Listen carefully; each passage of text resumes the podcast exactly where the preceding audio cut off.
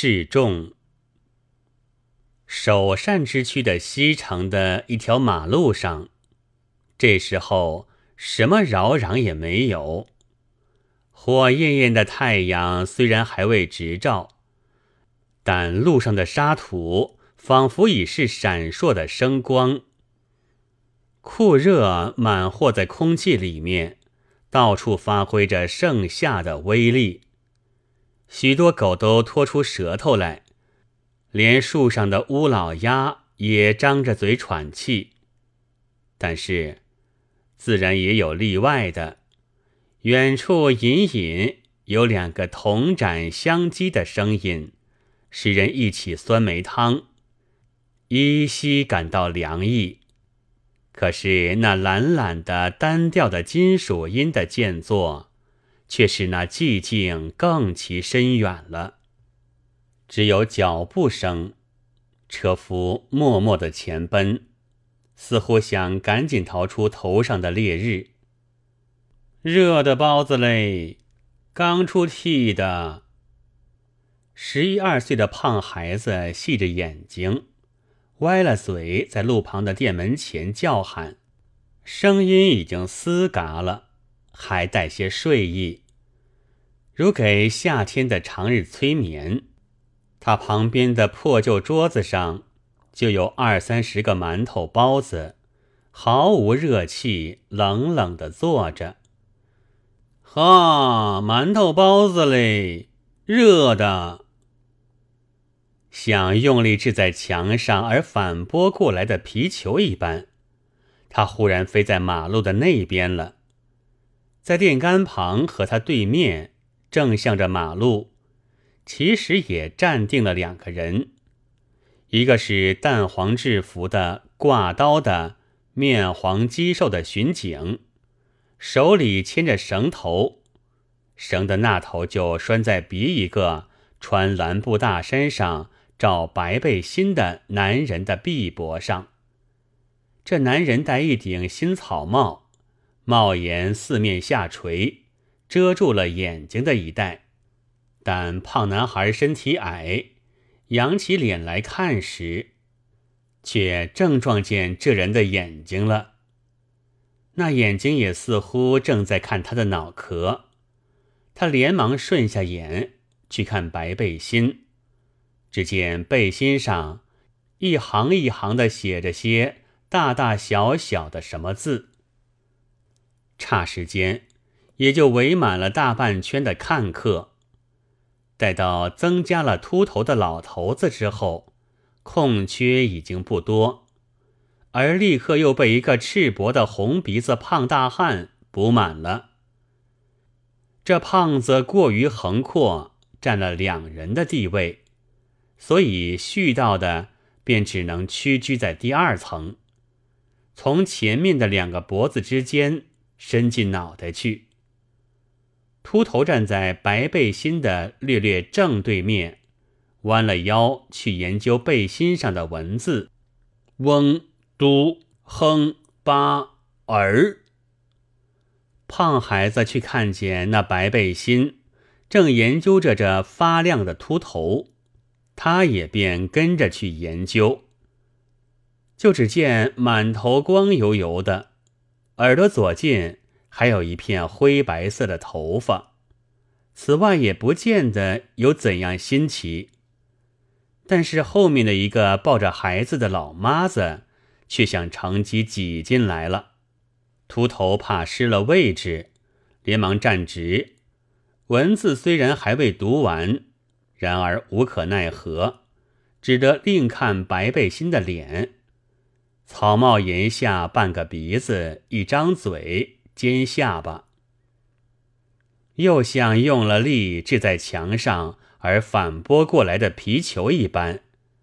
一个小学生飞奔上来，一手按住了自己头上的雪白的小布帽，向人丛中直钻进去。但他钻到第三，也许是第四层，竟遇见一件不可动摇的伟大的东西了。抬头看时，蓝裤腰上面有一座赤条条的、很阔的背脊，背脊上还有汗正在流下来。他知道无可措手，只得顺着裤腰右行，幸而在尽头发现了一条空处，透着光明。他刚刚低头要钻的时候，只听得一声“什么”，那裤腰以下的屁股向右一歪，空处立刻闭塞，光明也同时不见了。但不多久。小学生却从巡警的刀旁边钻出来了，他诧异的四顾，外面围着一圈人，上手是穿白背心的，那对面是一个赤膊的胖小孩胖小孩后面是一个赤膊的红鼻子胖大汉。他这时隐约悟出先前的伟大的障碍物的本体了。便惊奇而且佩服似的指望着红鼻子。胖小孩本是注视着小学生的脸的，于是也不禁依了他的眼光，回转头去了。在那里是一个很胖的奶子，奶头四近有几根很长的毫毛。他犯了什么事了？大家都愕然看时，是一个工人似的粗人，正在低声下气的请教那秃头老头子。秃头不作声，但是睁起了眼睛看定他。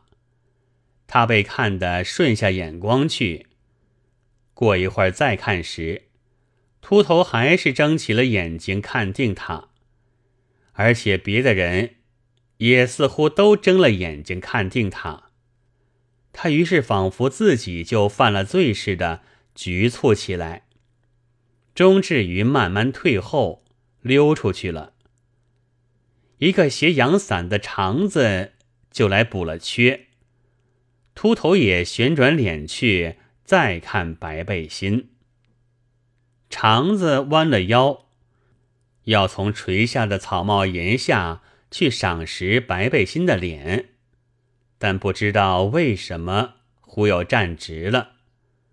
于是他背后的人们又需竭力伸长了脖子。有一个瘦子，竟至于连嘴都张得很大，像一条死鲈鱼。巡警突然间将脚一提，大家又愕然。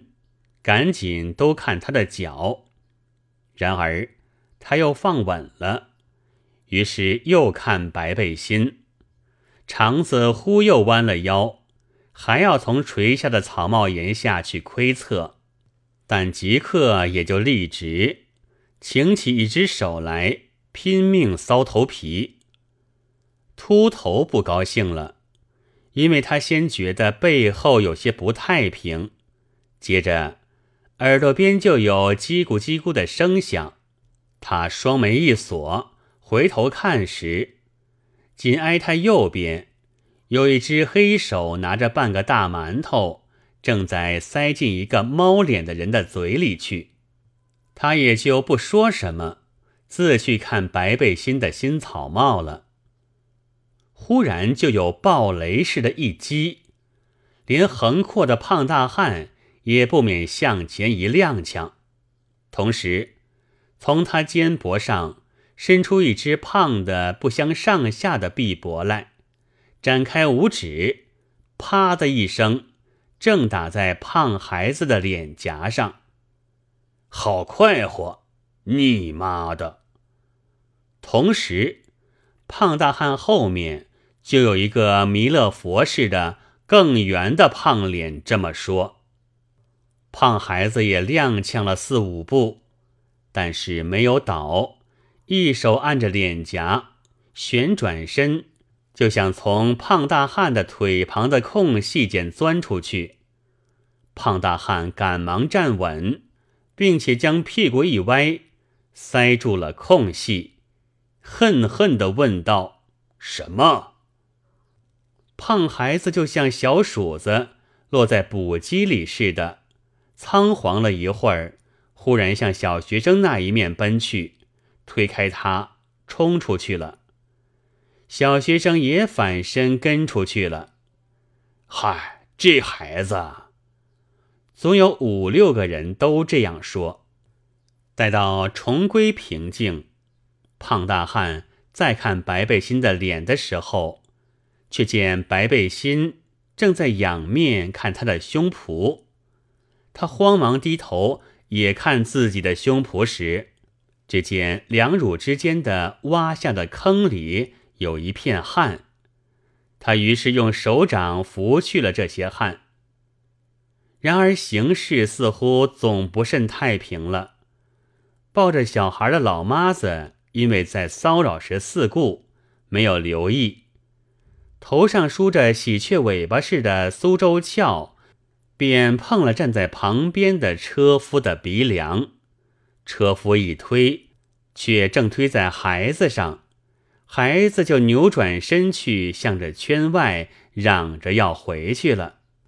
老妈子先也略略一踉跄，但便即站定，旋转孩子来使他正对白背心，一手指点着，说道：“啊啊，看呀！”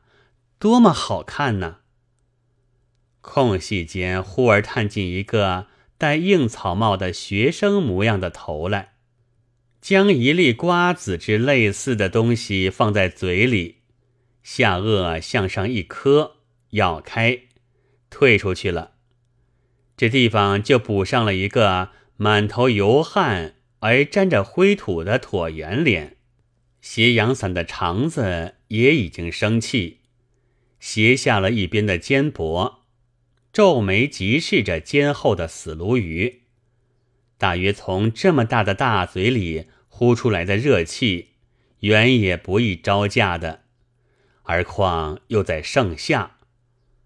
秃头正仰视那电杆上钉着的红牌子上的四个白字，仿佛很觉得有趣。胖大汉和巡警都斜了眼。研究着老妈子的钩刀般的斜肩，好，什么地方忽有几个人同声喝彩，都知道该有什么事情起来了，一切头便全数回转去，连巡警和他牵着的犯人也都有些摇动了。刚出屉的包子嘞，哈，热的。路对面是胖孩子，歪着头，瞌睡似的长呼。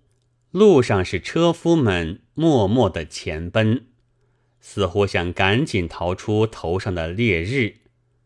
大家都几乎失望了，幸而放出眼光去四处搜索，终于在相距十多家的路上，发现了一辆洋车停放着，一个车夫正在爬起来。元镇立刻散开，都错错落落的走过去。胖大汉走不到一半，就歇在路边的槐树下。肠子比秃头和椭圆脸走得快，接近了。车上的坐客依然坐着，车夫已经完全爬起，但还在磨自己的膝踝。周围有五六个人。笑嘻嘻的看他们，成吗？车夫要来拉车时，做客便问。他只点点头，拉了车就走。大家就往往然目送他。起先还知道哪一辆是曾经跌倒的车，后来被别的车一混，知不清了。马路上就很清闲。有几只狗伸出了舌头喘气，胖大汉就在槐荫下看那很快的一起一落的狗肚皮。老妈子抱了孩子，从屋檐荫下别过去了。胖孩子歪着头，挤细了眼睛，拖长声音，瞌睡的叫喊：“热的包子嘞，呵啊！”